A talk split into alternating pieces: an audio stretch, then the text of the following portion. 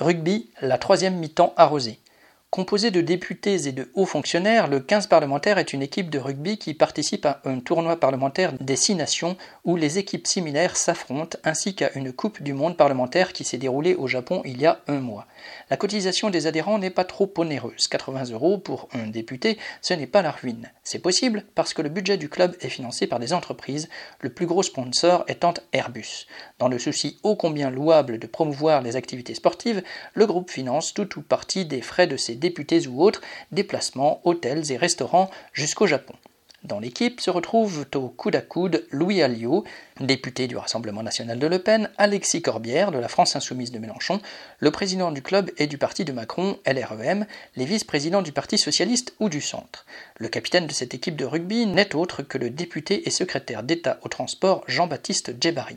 Un bel exemple d'unité nationale entre des personnes qui, si elles se critiquent les unes les autres au moment des élections, se retrouvent partenaires dans l'équipe aux frais d'Airbus. Et voilà qui facilite certainement les relations entre cette société et d'autres et le milieu parlementaire. Cette année, au moment de voter des subventions à Airbus pour un nouvel avion, un député déclarait qu'il ne demanderait pas combien il coûterait car, citation, la France ne serait plus la France si elle n'était plus en mesure de trouver les moyens de le financer. Fin de citation. Cela mérite bien un retour. Correspondant lutte ouvrière.